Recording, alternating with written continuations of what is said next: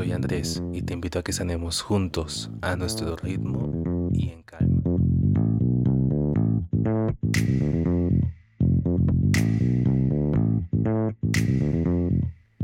Oye, oye, oye, oye.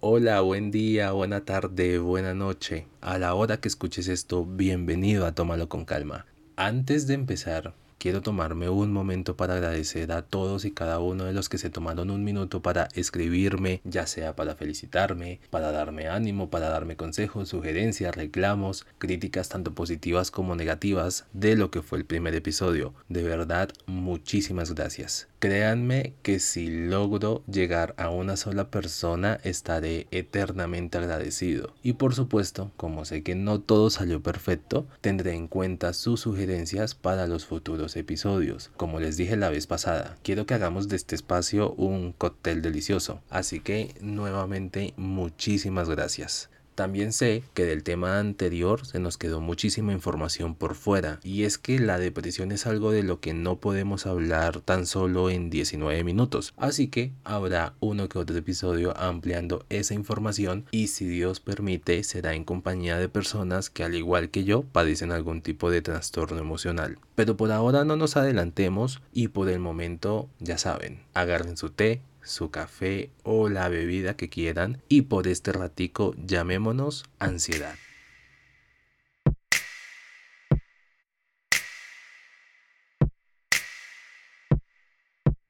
Para que lleguemos a hablar de que eres una persona con síndrome de ansiedad es porque dicha patología es crónica e interfiere con tus actividades diarias.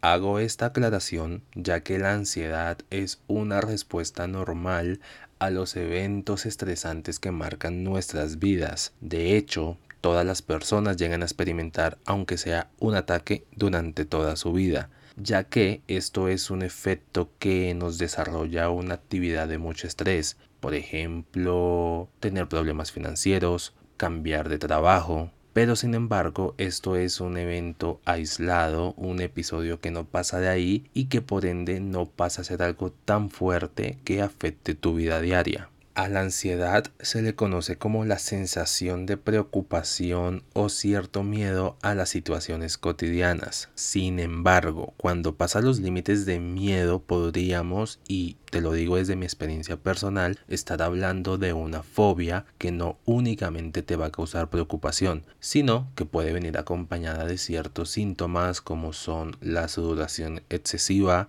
una respiración muy agitada, posiblemente taquicardia, cansancio e inclusive ataques de pánico. Los ataques de ansiedad pueden llegar a ser agotadores, créanme, muchísimo. Y es en ese momento donde las personas que te rodean y que no tienen conocimiento de lo que te está pasando piensan que eres una persona perezosa. Para que se pierda esta creencia, hablemos un poco de los síntomas más frecuentes en este síndrome.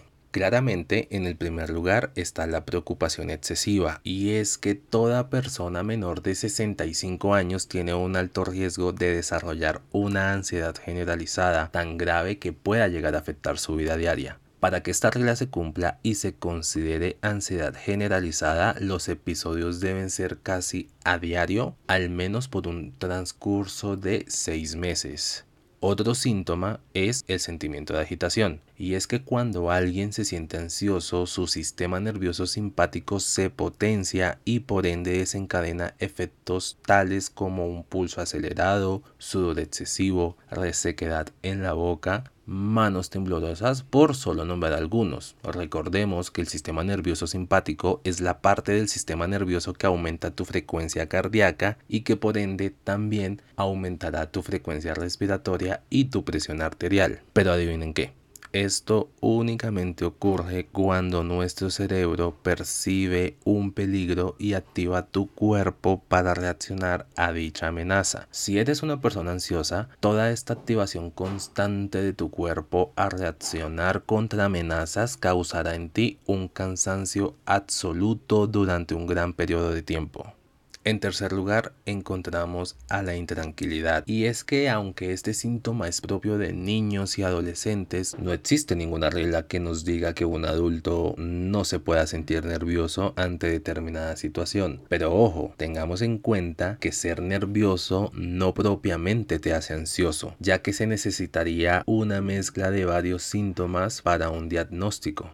Otros síntomas asociados a un posible trastorno de ansiedad son la dificultad para concentrarse, la irritabilidad, la tensión muscular, el insomnio y los ataques de pánico, que personalmente siento que son el peor síntoma de todos. Puedes empezar a realizarte un análisis interno y ver qué tan propenso eres a desarrollar este tipo de trastorno. Para ello te puedes hacer preguntas simples como si te sientes nervioso o temeroso por las situaciones que se aproximan, si de pronto te preocupa muchísimo que te juzguen o si sientes algún tipo de temor de ser avergonzado o humillado delante de las demás personas. Para darte un ejemplo y sin irme muy lejos, te voy a contar algo que descubrí durante mi terapia. Durante gran parte de mi vida vi normal tener una ansiedad social y es que siento que esta la desarrollé en una etapa muy temprana de mi vida. Básicamente hubo un suceso de separación propiamente con mi abuela y mi raíz que me llevaron a ser muy tímido y callado. El estar en un grupo o el conocer gente nueva era un miedo constante y te estoy hablando de cuando tenía escasos 6 o 7 años. Al estar en una ciudad totalmente desconocida con gente de costumbres y maneras muy diferentes de actuar a lo que yo venía acostumbrado, hicieron que creara cierto distanciamiento. Un distanciamiento que no cambió con el paso de los años, tampoco voy a mentir, en la etapa de colegio tuve amigos, lo sabía, pero en realidad fue muy poca gente con la que logré una verdadera conexión. Y de verdad no saben cuánto agradecí inmensamente el día que esa etapa terminó. Vaya error, porque no sabía lo que se me venía encima con la vida universitaria. Y es que para empezar, ni siquiera estaba en mi país. Era un mundo totalmente nuevo y el distanciamiento que había creado en mi ser desde los seis años muchas veces me hizo parecer una persona presumida o poco amigable nada más alejado de la realidad, ya que en mi interior y gracias al trastorno que hasta ese momento no tenía diagnosticado, me mantenía con un bajo autoestima, con una altísima autocrítica y por supuesto con uno que otro episodio depresivo. El temor era tan irracional y era tan exagerado que te puedo decir que ni siquiera te estoy hablando de un miedo, sino que vamos a ir más allá y te estoy hablando del desarrollo de una fobia. Una fobia está definida como una ansiedad extrema o un miedo irracional a situaciones comunes, a objetos e inclusive a animales. El miedo irracional es capaz de interrumpir las actividades diarias, este es el principal síntoma y la principal alerta y señal de que estás desarrollando una fobia específica. Hay muchos tipos de fobias, pero todas implican conductas de evitación y sentimientos de miedo extremo.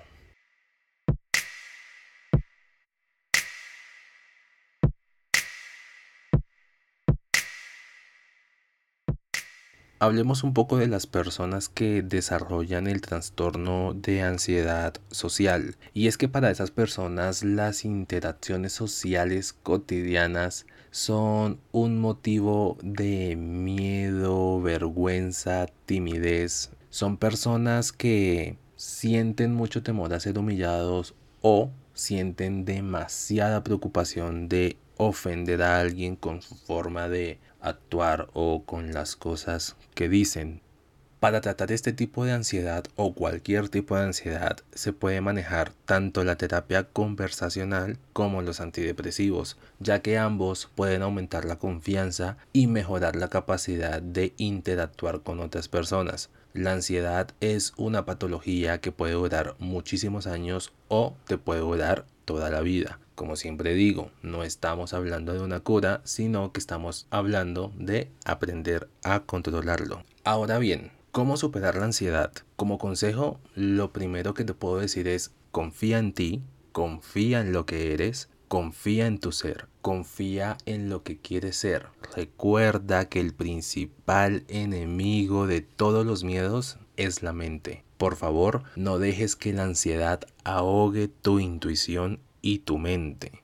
Claramente debes acompañar este pensamiento positivo en casos más extremos con antidepresivos o con remedios naturales. Te hablaría de una dosis de probióticos y alimentos fermentados y así matas dos pájaros de un solo tiro. No únicamente contribuyes a tu salud mental, sino que también contribuyes a tu sistema digestivo. Obviamente hay que sumarle una dieta saludable y me refiero a que le tenemos que poner un poco más de onda a la comida. Debemos consumir muchos más vegetales, muchas más frutas y si comes carne, come pescado. Limita tu consumo de cafeína. La cafeína empeora el sentimiento de ansiedad. Y por supuesto, ten claro que los alimentos solos no van a ser magia. Así que también intenta meditar, haz un poco de ejercicio o si prefieres practica yoga. Si tus síntomas son graves, es decir, son muy frecuentes en poco tiempo y ves que interfieren con tu vida cotidiana, busca ayuda de un profesional, un psicólogo o un psiquiatra, que ellos son los capacitados para tratar este tipo de trastornos con variedad de medios, ya sea por medio de terapia natural o por medio de una terapia cognitiva conductual. Debes consultar a un profesional cuando tu ansiedad te lleve a tener pensamientos suicidas, se te dificulte trabajar o llevar tus actividades diarias, cuando tengas dificultad de mantener relaciones personales, cuando te excedes en el alcohol o el consumo de otras sustancias. Y por supuesto cuando te sientas triste y decaído. Recuerda que la ansiedad se relaciona con la depresión y es que desafortunadamente estas dos vienen agarraditas de la mano. Si bien la ansiedad es tu preocupación por el futuro y la depresión es la minusvaloración de tu presente y de tu pasado, al momento de ambas mezclarse nos dan como resultado el trastorno ansioso depresivo que combina los síntomas de ambas patologías y que da como resultado un dolor emocional con un bajísimo autoestima y una angustia o preocupación irracional por las cosas que pasaron, que pasan y que pasarán. Si hablamos de cómo aprender a vivir con la ansiedad, sí, podemos, podemos vivir con ansiedad. Para eso deberíamos cumplir reglas necesarias y básicas como por ejemplo dormir lo necesario, intentar dormir tus 8 horas al día, buscar ambientes agradables, Prácticamente una persona con ansiedad ve todo de una manera complicada. Y es que vivir con ansiedad generalizada es como tener un radar de catástrofes encendido todo el tiempo sientes como que nunca descansas y siempre estás preocupado, siempre te sientes inseguro. Puedes estar en la intimidad de tu casa y te sientes aún inseguro, ya que en cualquier momento te puede surgir algún pensamiento inquietante y sientes la necesidad de esclarecerlo de inmediato, dañándote pues de esta forma el ambiente de tranquilidad entre comillas en el cual te encontrabas. Para finalizar, quiero agradecerte una vez más por regalarme unos minutos de tu día y amigo o amiga ansiosa que me escuchas en este momento. Tu ansiedad te está mintiendo. Eres más fuerte que todo eso que te atormenta. Tu mente cree todo lo que le dices, así que dile que lo mejor está por llegar y que no tienes miedo de ello. Un día contarás tu historia y esa historia será la guía de superación para alguien más. Créetelo y ya sabes, tómalo con calma.